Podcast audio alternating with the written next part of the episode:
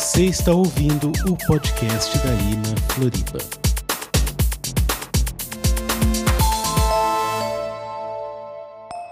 Nós, né, desde o ano passado, estamos vivendo essa pandemia, estamos vivendo alguns momentos ah, difíceis, alguns momentos incertos, não sabemos como vai ser o futuro, né, não sabemos como vai ser o nosso amanhã.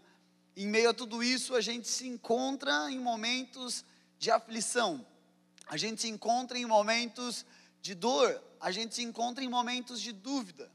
E nesse tempo, nessa série, nós queremos refletir sobre isso. Como em meio a tantas coisas, a tantas notícias ruins, né? Essa semana, você deve ter acompanhado tudo o que aconteceu. Hoje você vai ver que eu estou um pouco emotivo, mas essa semana, né, desde semana passada, o que aconteceu em Saudade, o que aconteceu né, ali no Rio de Janeiro, todas as mortes que nós temos acompanhado, todas as coisas, as notícias, de repente a gente começa a se sentir ansioso, de repente a gente começa a se sentir muito preocupado, a gente começa a se sentir mal, a gente começa a se sentir triste. E em meio a tudo isso, nós podemos perceber, em meio a tudo isso, nós temos a possibilidade de conhecer um Pai que cuida de nós.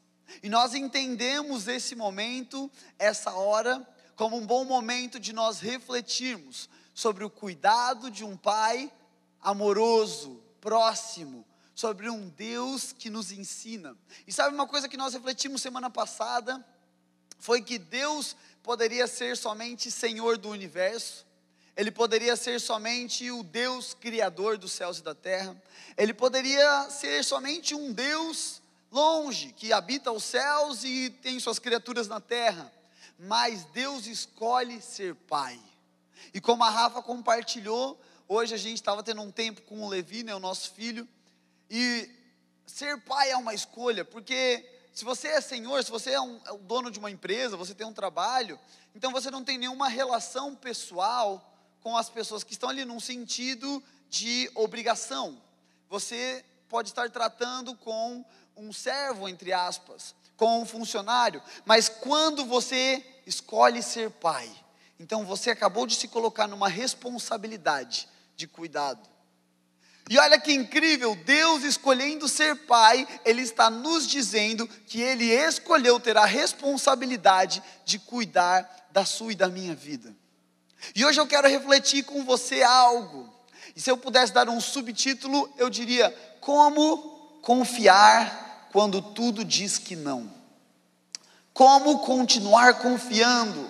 Como confiar em um Deus amoroso ou confiar em um Deus que diz que é bom quando todas as coisas me mostram ao contrário? Como continuar caminhando e vivendo a vida quando tudo que eu olho ao redor diz que não vai ter mais vida para viver? Diz que não vai haver mais esperança para o amanhã, diz que não vai haver mais força para eu poder superar as adversidades. Faz sentido? Então eu queria pedir para você rapidamente fechar os seus olhos, eu vou orar com você essa noite por aquilo que Deus vai falar. Jesus, eu te agradeço, te agradeço pelo seu amor, pela sua bondade, te agradeço porque você está conosco, porque você é a nossa proteção, você é a nossa força, te agradeço porque você nos guia, você nos protege, você nos ama. Deus, eu oro que essa noite possamos receber e ser desvendados do conhecimento, do conhecimento de quem você é, do seu amor. Que enquanto a gente reflete essa noite, o nosso coração vai ser cheio e nós vamos poder sair daqui confiantes e em paz. Em nome de Jesus, amém. Mas eu quero começar a nos levar a ter uma imagem. Eu não sei quantos aqui conhecem o sistema solar, né? eu não tenho muito conhecimento. O sistema solar tem o Sol e ele tem vários planetas. E todos os planetas que estão ali no sistema solar, eles estão, é, eles só podem coexistir e eles só estão ali por causa que o Sol está fazendo a atração entre os planetas e o Sol. Faz sentido? Então hoje a Terra, a gente só pode ter ar aqui na Terra, só consegue ter a vegetação, a gente só consegue sobreviver na Terra pela distância e pela forma que o Sol está no sistema solar. Então, eu quero que você imagine um dia de chuva, quando tem muita nuvem no céu ou tem uma grande tempestade lá fora, O sol deixou de exercer a sua função? Não. O sol deixou de trazer calor para a terra? Não. O sol deixou de manter todos os planetas alinhados e fazer com que tudo continue estável? Não. Porém, eu não consigo enxergar o sol quando está chovendo. Eu não consigo perceber a luz e o calor do sol quando tem muitas nuvens no céu. Mesmo que o sol não tenha mudado a sua função, e mesmo que o sol continue sendo o motivo de estar tá tudo dando certo, eu não consigo enxergá-lo. E da mesma forma que o sol é o sol para o sistema solar, Jesus é o sol do nosso sistema solar. Quero que você imagine a sua vida como um sistema solar. E o que acontece? Existem dias e momentos que você não vai enxergar o sol. Vão ter estações e fases e temporadas na sua vida em que as nuvens vão tampar o sol.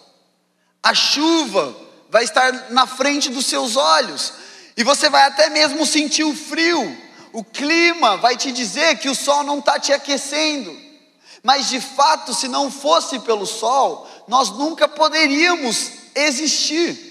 E o que acontece na nossa vida é igual, existem momentos em que as nuvens estão no céu e eu não consigo enxergar o sol. E sabe o que acontece esses dias? São como aqueles dias da nossa vida em que eu não estou sentindo nada, parece que Deus está em silêncio, parece que Deus está longe, parece que Deus está quieto, parece que está dando tudo de errado, e eu até mesmo começo a perder a esperança, porque eu não consigo enxergar. São dias como talvez o que nós estamos vivendo, aonde eu olho para cima e eu não vejo o sol, e eu chego até mesmo a acreditar que não existe mais um sol lá para me aquecer que eu nunca mais vou ter um dia quente, que eu nunca mais vou ter um dia de praia, porque são tantos dias de nuvem, são tantos dias de chuva, que eu já me esqueci como é ter o sol no céu e aquele céu azul brilhante. Faz sentido?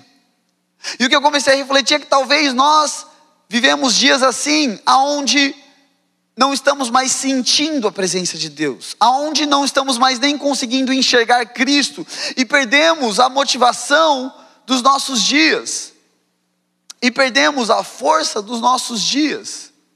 Mas de fato o sol continua lá e vai chegar um momento, se enquanto eu continuar caminhando, entendendo, tem uma nuvem, mas eu sei que o sol está atrás dessa nuvem, vai chegar um momento em que eu vou começar a perceber o calor do sol. E a Bíblia diz que o choro pode durar uma noite, mas a alegria vem pela manhã.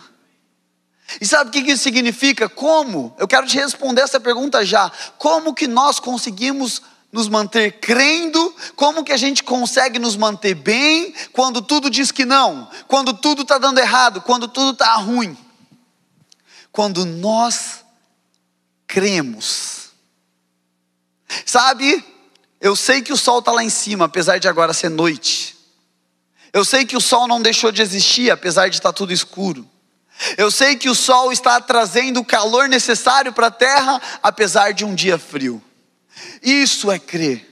É quando eu estou passando por dias maus, dias difíceis, é quando a minha esperança está sendo afogada e eu olho e falo: não, eu sei que existe um Deus próximo.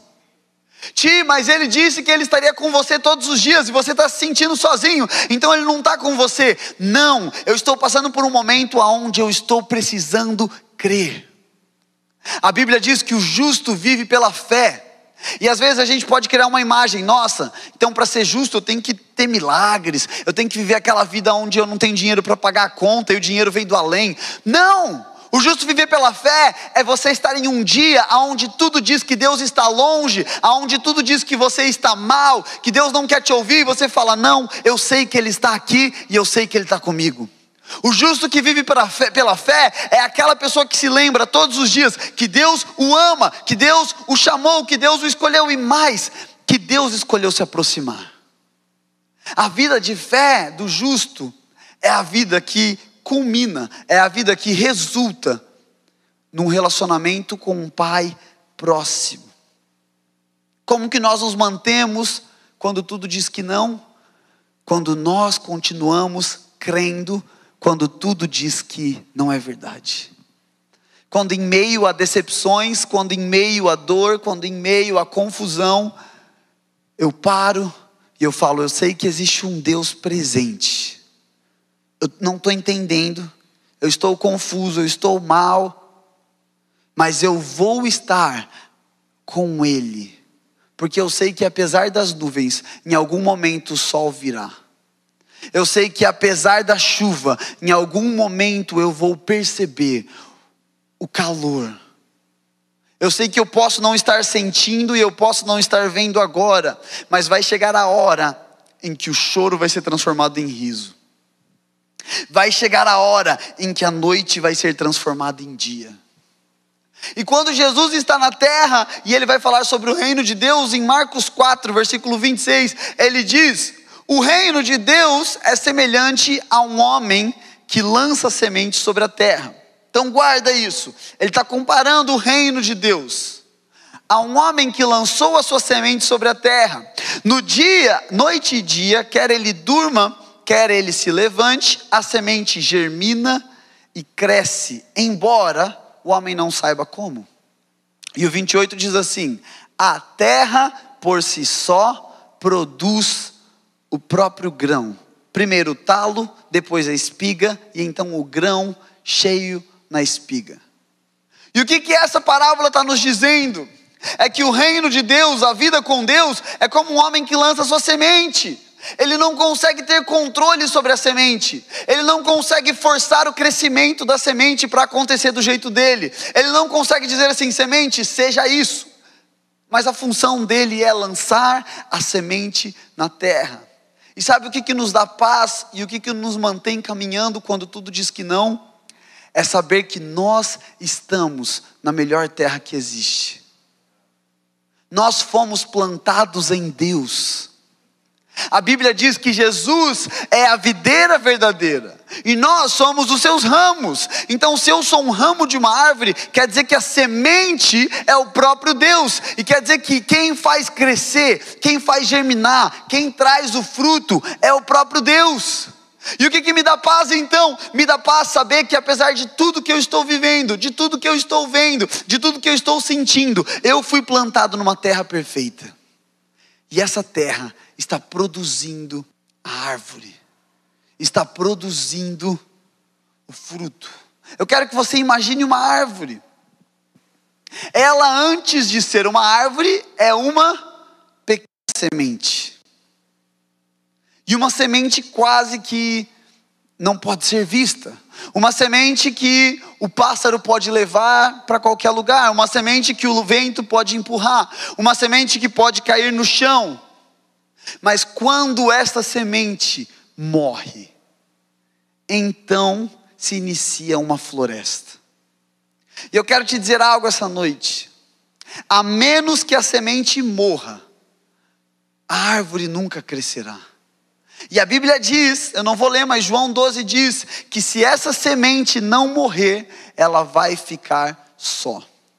E eu quero te falar algo essa noite.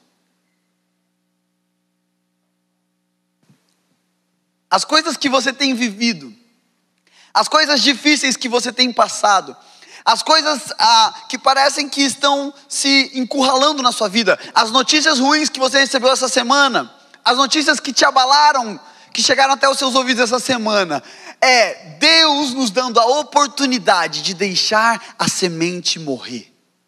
E sabe, existem coisas na nossa vida que estão caminhando para a morte. E eu sei que isso pode soar estranho, mas eu quero que você entenda o que Deus tem falado ao meu coração. E a menos que morra, isso nunca vai crescer. Existem coisas na sua vida que talvez você está resistindo que morra. Existem talvez coisas que você está lutando com toda a sua força. Talvez existe no seu coração o seu relacionamento com a sua família, o seu relacionamento com alguém, o seu trabalho, a sua forma de viver a vida, e tudo está meio que te encurralando. E no momento em que nós paramos de lutar para que isso fique vivo e a gente deixe morrer, então essa semente morta germina uma árvore. E o que eu quero te dizer essa noite, o que eu quero dizer com isso, é que toda semente tem um potencial de floresta. Toda semente pode transformar uma região inteira, mas se ela resiste à morte e ela não se deixa ser transformada e ela não se deixa ser colocada no ambiente perfeito para que algo novo cresça, então ela vai ser para sempre uma semente. A semente tem vida em si, a semente tem um futuro maravilhoso. Você é uma semente. Existem coisas na sua vida que são como semente. Talvez a sua família, que é um sonho, talvez o seu trabalho, um empreendimento, talvez amizades, talvez sonhos que só você sabe. E que talvez todo esse ano são coisas vindo de todos os lados para que você largue, para que você não tente mais construir algo e fale, ok, Deus, eu vou deixar isso morrer na terra boa. Entenda que não é deixar morrer assim, ah não, você é apático a tudo, estou nem aí, então que morra e vai. Mas é você deixar isso morrer em Deus. Deus, eu não sei como passar por isso. Deus, eu só vejo nuvens no céu. Deus, os meus dias estão dolorosos. Deus, eu estou cansado. Deus, eu não encontro respostas. Deus, eu não sei o próximo passo. Então eu quero morrer, eu quero que isso morra porque eu sei que em você existe uma vida. Porque eu sei que aquilo que eu não tenho força, aquilo que eu não tenho resposta, aquilo que eu não sei o caminho, você é a força, você é a resposta e você é o caminho. Porque aquelas áreas da minha vida, aqueles planos, aquelas decisões que eu nem quero tomar porque eu não sei como, porque eu não tenho coragem, porque eu não tenho, eu não, eu não, eu não sinto que é isso. Eu quero então deixar de construir o meu caminho e eu quero viver o caminho que você colocou em mim. E olha que, que doido. Às vezes existem coisas na nossa vida que são consequências dos nossos atos. Então, se eu bato em um policial, provavelmente eu vou ser preso se eu brigo com a Rafa, provavelmente ela vai ficar brava. E assim vai. Coisas que a gente faz vão gerar consequências. E por muito tempo, a gente pode viver preso às consequências. Por exemplo, ah, se você pecar, você vai ter uma consequência. E na terra isso é verdade. Tudo que a gente faz vai ter uma consequência, mas olha que incrível: existem coisas na nossa vida que a gente pode estar vivendo como consequência de atos e de escolhas passadas. Existem coisas ruins, talvez uma dívida, talvez uma briga e uma separação da sua família, talvez uma solidão no seu coração, talvez uma ansiedade nos seus dias, talvez noites sem dormir. E o que acontece? A gente olha para isso e fala: nossa, mas isso é culpa minha, eu tenho que resolver. Ah, não, mas agora eu preciso fazer, é, eu tenho que sofrer isso, faz parte, não dá para não sofrer.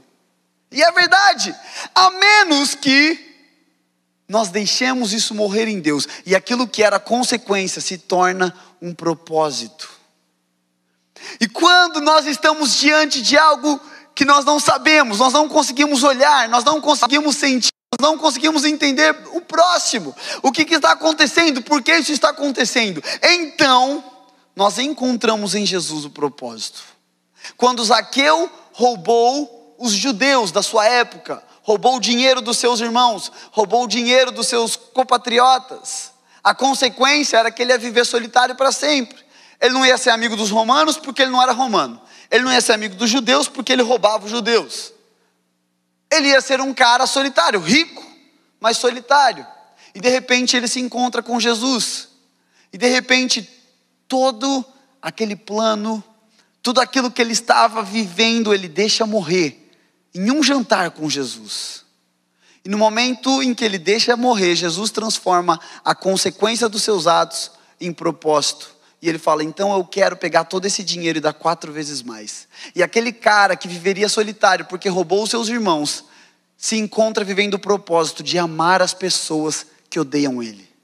E ele pega o dinheiro que ele tem e ele sai pelas ruas encontrando quem ele roubou, encontrando pessoas necessitadas, e ele vai dando, e ele vai lançando a semente, e ele vai multiplicando o favor de Deus, e ele vai abençoando as pessoas. Pedro, o cara que negou a Jesus, que talvez teria como consequência uma vida embaixo de condenação, pensamentos dizendo: você não pode ser um apóstolo, você negou Jesus, o Cristo.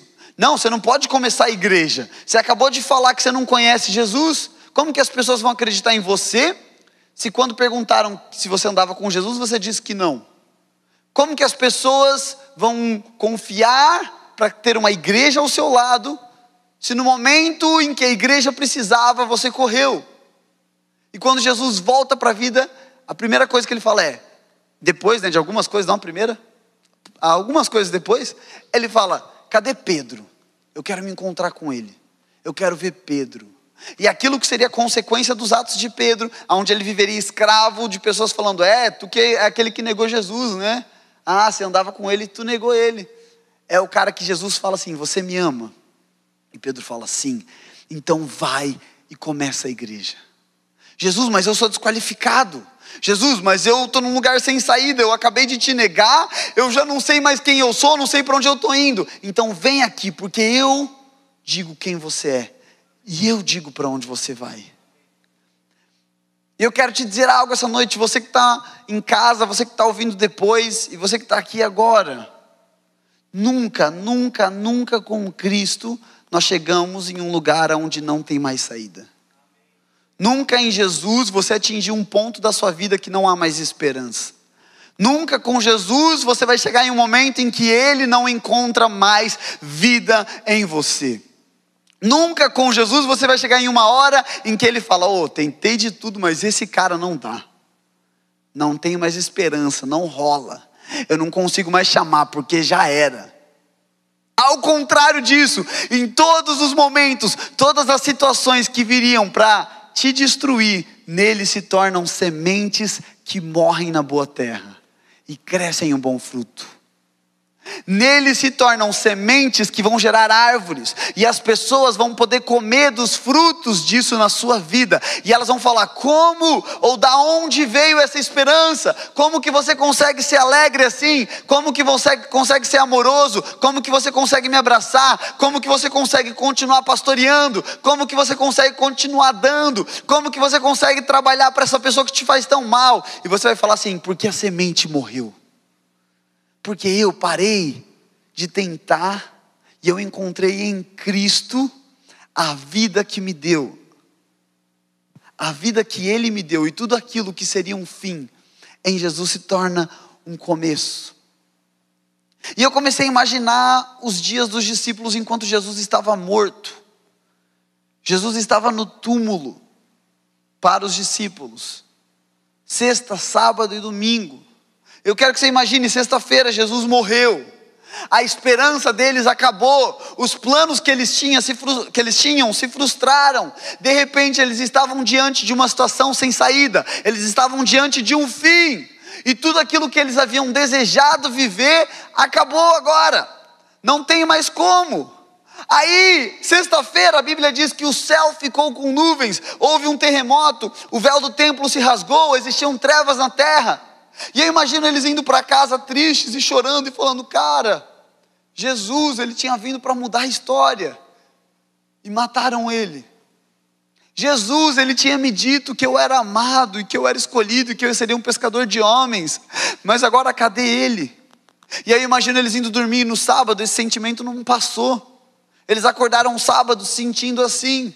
E chegou a tal ponto que dois desses discípulos falaram assim: Cara, eu não aguento mais eu vou sair de Jerusalém. Eu não vou mais ficar aqui. Não deu certo.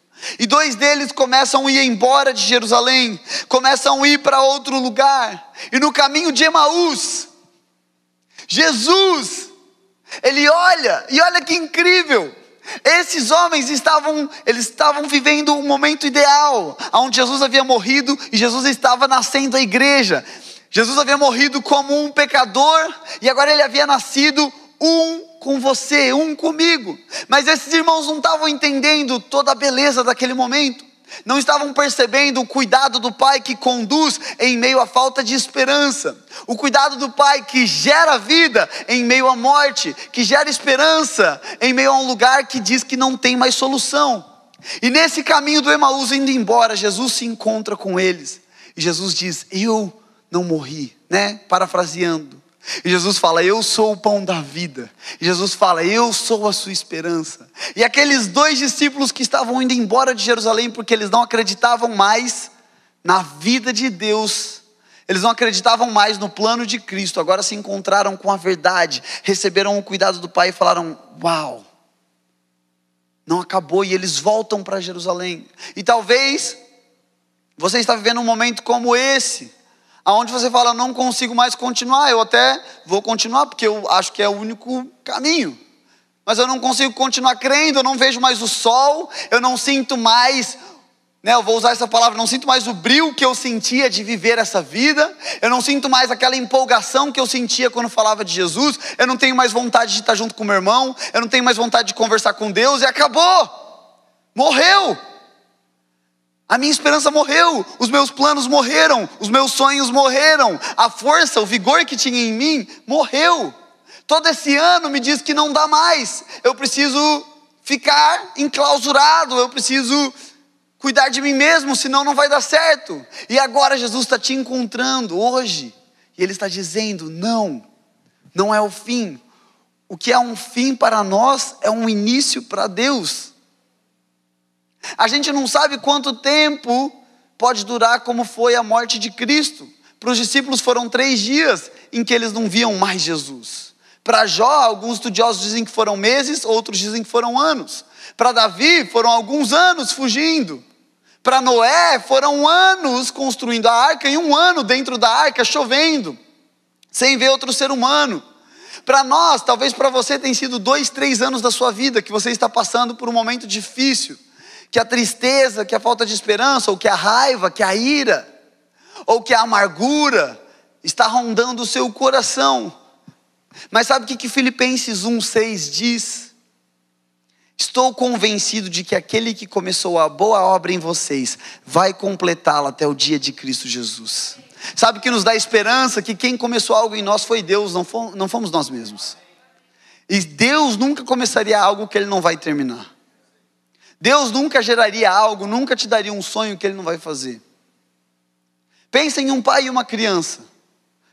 É injusto eu levar o Levi lá no, no playground, meu filho, falar: Filho, olha que brinquedo irado. Nossa, pai, agora vamos embora.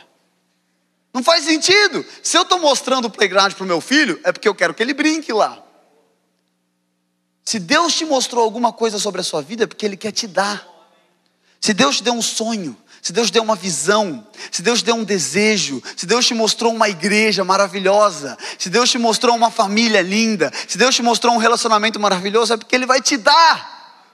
Mas o que acontece? Eu não posso dar certas coisas para o Levi ainda. O meu filho tem dois anos, imagina ele com uma moto com dois anos. Uau! Vai cair de cabeça no chão, como já aconteceu uma vez. Sempre cito. Não vai saber dirigir. Só que o que acontece? Todo o processo de viver comigo vai levá-lo ao momento ideal para que eu fale: filho, agora a moto é sua. O meu desejo como pai é que o Levi saia aí, saia por aí vivendo o seu propósito. Eu quero que ele vá para os lugares onde ele vai desejar e ele vai sonhar. Eu quero que ele encontre as pessoas que ele quer encontrar e que ele transborde do amor. Mas se eu colocar ele no avião hoje, vai dar errado. E o que acontece é que tem coisas na sua vida que você sonha, que Deus falou, mas se você viver elas agora, vai te matar. E Deus não está sendo infiel ou não está não ouvindo as suas orações, mas Ele está te construindo para que o momento perfeito você se encontre no lugar onde você tem que estar. E aí você viva aquele playground que Deus te mostrou. E aí você desfrute dos sonhos, da vontade, da verdade de Deus para sua vida. E aí você sinta o sol tocando na sua pele e fale: Meu Deus, eu sou amado demais. Uau, olha esse calor. Mas enquanto eu não vejo, enquanto eu não toco, enquanto eu não sinto, eu confio naquele a quem eu conheço. Eu recebo o cuidado de um pai que me diz a verdade. Eu recebo o cuidado de um pai que me conhece e por isso me colocou aqui num corpo, numa família, me colocou perto de pessoas, para que todos os dias eu possa ser lembrado: uau, ele me trouxe para dentro de um corpo, porque ele não quer que eu viva sozinho. Eu quero te perguntar, até se o tecladinho quiser subir, o que hoje na sua vida está morto? O que que hoje para você acabou? Qual é a esperança, qual é a, o sonho, ou qual é o momento em que você está vivendo que não há mais um futuro? Talvez são seus sentimentos, talvez é a sua esperança, talvez é são seus estudos, talvez o seu trabalho, talvez é o seu conhecimento, talvez era um plano, talvez é uma família, talvez amigos. Mas eu quero te dizer algo, de novo, e eu creio muito nisso nessa noite. A vida com Deus, ela não é uma vida natural, ela não é uma vida baseada nos sentidos naturais. Só que o inimigo sempre vai tentar barrar a nossa percepção espiritual com coisas que são naturais.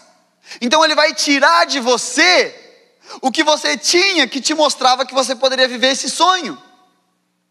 Eu vou dar um exemplo, é como se ele tirasse a perna de um jogador de futebol. E ele vai falar: "Você quer jogar futebol? Então você não tem perna para jogar futebol". É como se ele tirasse o braço de um boxeador. Você quer lutar boxe? Então você não tem mais braço para lutar boxe. É como se ele tirasse os sentimentos de um artista. Você quer pintar um quadro? Você quer escrever uma música? Então você não tem mais como. Eu tiro a sua esperança. Eu tiro o seu motivo de vida. Você não vai conseguir escrever nada. Eu vou te deixar com branco todos os dias. Você não vai mais poder compor. É como se ele colocasse medo em um aventureiro. Você quer viver uma vida cheia de aventuras? Então tenha medo de tudo tenha medo da morte, tenha medo de doença, tenha medo do dinheiro, tenha medo de perder os seus amigos, tenha medo de amigos novos. E sabe o que isso significa? As coisas que hoje são as mais impossíveis para você, as coisas que hoje são as coisas mais longe de você viver, mas que dentro de você existe um fulgor para viver, são as sementes que Deus está te levando a você deixar morrer, para que você veja nascer a ousadia que vem de Deus. Está fazendo sentido isso? São coisas que o inimigo vai usar sentidos naturais para impedir o que Deus colocou em você que é espiritual. E eu quero dar um exemplo aqui com né, a permissão da minha esposa, mas o sonho da minha esposa sempre foi ter filho. Ela sempre quis ter uma família. E quando Levi nasceu dois anos atrás, o parto dela, né, os médicos não olharam as coisas e ela ficou muito perto da morte, muito perto. Né, dois médicos nos falaram sobre isso. Mas tudo isso gerou um trauma muito grande em nós, mas principalmente nela. Porque a pressão dela chegou a 20 por 12, eles não mediram o sangue dela depois do parto e ela estava com metade do que ela precisava ter de sangue no corpo, com uma anemia extrema. Logo após ter tido um filho, ainda ela quis amamentar o Levi e não, não dar fórmula de jeito nenhum, né? A Rafa é Nutri. E ela, como mãe, estava sempre fazendo de tudo para o Levi se sentir bem. E ela estava tentando dar toda a sua força para criar o Levi. E em meio a tudo isso, existiam outras coisas ao redor acontecendo. E o tempo foi passando e, e foi piorando as coisas, os, os traumas, as dificuldades. E depois de algum tempo, eu sempre, a gente sempre conversou sobre filhos, mas depois de algum tempo, Rafa não queria mais ter filhos. E ela falou: Nossa, outro parto não. Não sei se eu vou conseguir engravidar de novo. Acho que eu não posso ficar grávida outra vez. Acho que não vai dar. Eu não vou aguentar. Meu corpo não vai aguentar. E o tempo foi passando e a pandemia entrou. E aconteceu tudo o que aconteceu com a nossa igreja no passado. E, e tudo foi ficando ainda pior. E ela começou a ter crises de ansiedade. Eu comecei a ter crises de ansiedade. E as coisas foram piorando. E o sentimento de que nós não conseguiríamos ser pais foi aumentando. E aquela incapacidade vindo à nossa cabeça, natural, sentimental. Nós estávamos passando por um momento sentimental, né, ano passado, muito complexo. E em meio a tudo isso, nós desistimos, nós falamos: não, vamos deixar morrer. Não vamos mais tentar resolver todas as coisas. Não vamos mais tentar planejar, não. A gente vai ter filho agora, tem que ter assim. Quero ter perto do Levi, e tem que ser assim. E a gente descansou. E para mim foi muito difícil no início. Eu sempre quis ser pai e sempre quis ter muitos filhos um perto do outro. E a gente teve uma conversa e ela falou: Não, não dá, agora não vai dar. E aquele momento foi um momento, eu sei que talvez para alguns isso não possa ser tão impactante, mas o meu maior sonho é ser pai. Sempre foi o maior sonho de todos da minha vida, acima de qualquer outro sonho, depois de casar, né? Era ser pai. E aquela conversa, eu lembro que eu nem contei isso para Rafa no dia, eu nunca nem contei, tô contando agora. Mas aquela, aquela conversa, eu fui conversar com Deus, eu falei, Deus, esse é o meu sonho, mas eu não preciso viver o que eu acho que eu tenho que viver na hora que eu tenho que viver. Eu tenho certeza das coisas que você tem, eu tenho certeza da vida maravilhosa que a gente vai viver com você.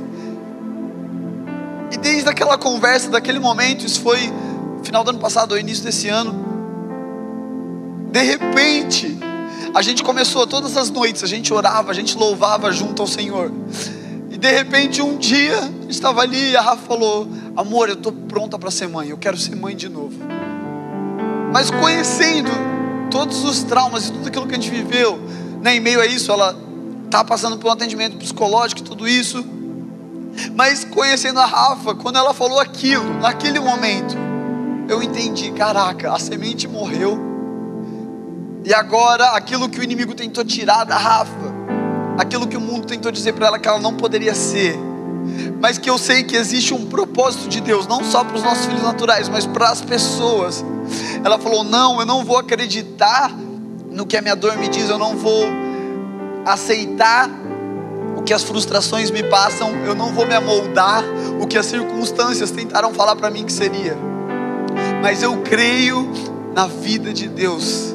E o que eu quero te dizer, queridos, sabe, honestamente eu me confundi todo aqui no início da palavra, eu queria poder expressar tudo de uma maneira diferente hoje, mas é porque hoje a Rafa viu, eu chorei muito durante esse dia, porque eu acredito que existe algo muito importante para todos nós entendermos essa noite. Quando tudo diz que não, quando eu não consigo mais perceber as coisas, quando está difícil, quando está doendo, quando as minhas sementes parecem que foram para a terra e elas morreram, e os sonhos e os planos morreram, e os desejos e as metas e os objetivos e os focos, todos eles morreram. É nesse lugar, quando eu não percebo mais, como eu não sei como, quando eu não sei explicar, que a terra está preparando a árvore. Como que nós continuamos quando tudo diz que não? Somente crendo se apegando a um Deus próximo e falando: Deus, eu queria que fosse de outra forma. Deus, eu havia sonhado que seria de outra forma. Deus, eu já tinha criado tudo na minha cabeça, ia ser assim, assim, assim. E é injusto não estar tá sendo assim para mim. Eu acho injusto. Mas nesse momento eu vou me apegar a um pai que cuida, e o cuidado dele vai ser. Talvez não vai ser a resposta, talvez não vai ser palavras, talvez não vai ser ele falando assim: não, relaxa, tem alguns filhos lá na frente que você não está enxergando agora. Não, vai dar tudo certo. O cuidado dele vai ser continuar ali comigo, mesmo que os meus sentidos não percebam. Faz sentido, mesmo que eu não esteja conseguindo sentir ou tocar. Quando Jesus morreu, ele diz assim: Deus, por que você me abandonou? E ele fala isso porque ele se tornou um com o pecado.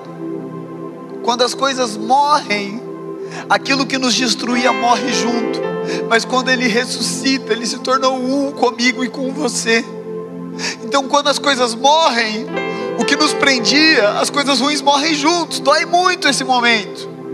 Essa semana estava conversando com um amigo meu aqui na igreja e ele estava me contando, chorando do momento que ele está vivendo e como está doendo e como está sendo difícil, mas o meu desejo era falar assim: não, ei, o futuro é bom, vai dar tudo certo.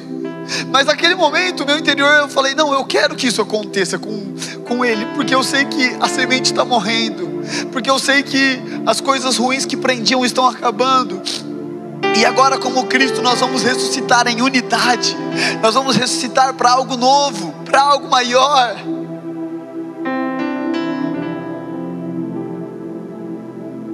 Se você puder fechar os seus olhos.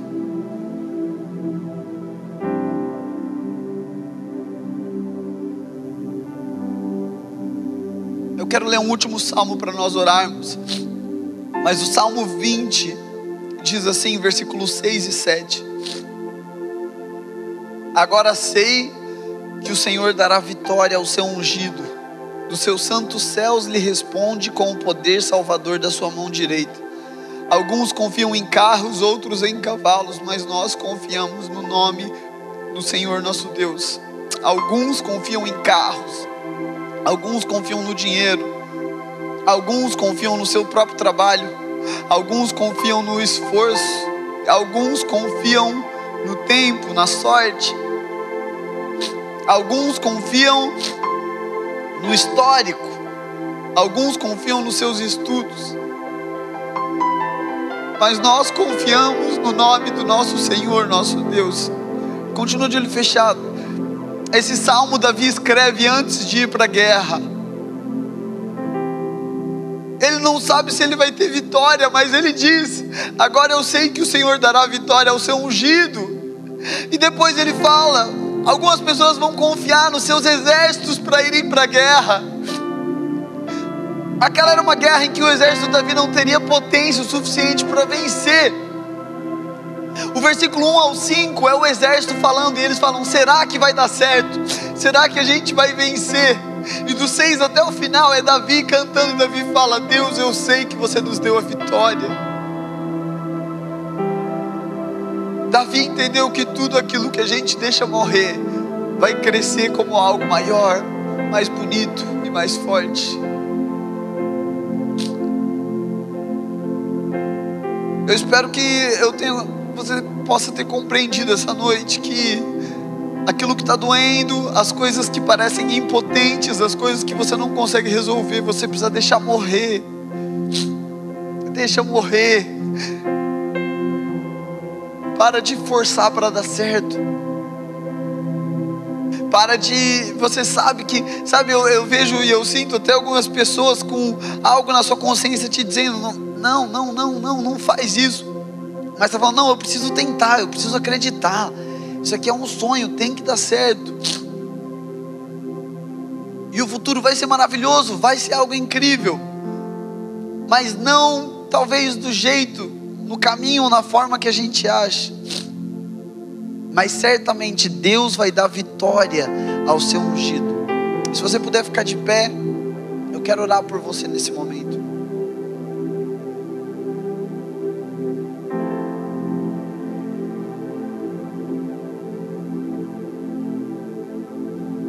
Se você puder abrir as suas, mãos, as suas mãos agora no seu lugar, aí em casa também, se você puder abrir a sua mão, você que está nos ouvindo em qualquer lugar, se você puder abrir as suas duas mãos agora, eu quero muito orar pela sua vida, independente da hora que você está ouvindo isso, se for hoje ou depois, isso, essa oração vai vir sobre o seu coração também.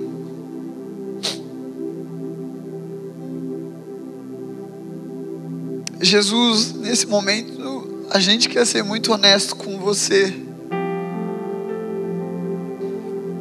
Está difícil de perceber as coisas que você nos disse. Está difícil de continuar com a força que uma vez a gente viu em nós. Está difícil de perceber a solução ou o final das coisas. Está difícil de dizer que vai dar tudo certo e vai ficar tudo bem. Está difícil de perceber os seus planos e a sua voz. Jesus, está difícil de entender o que você está orquestrando para que aconteça. Mas Jesus, nós te agradecemos. Jesus, nós te agradecemos porque você está conosco. E mesmo que a gente não consiga perceber, e mesmo que o nosso coração esteja dolorido e mesmo que os nossos olhos estejam embaçados,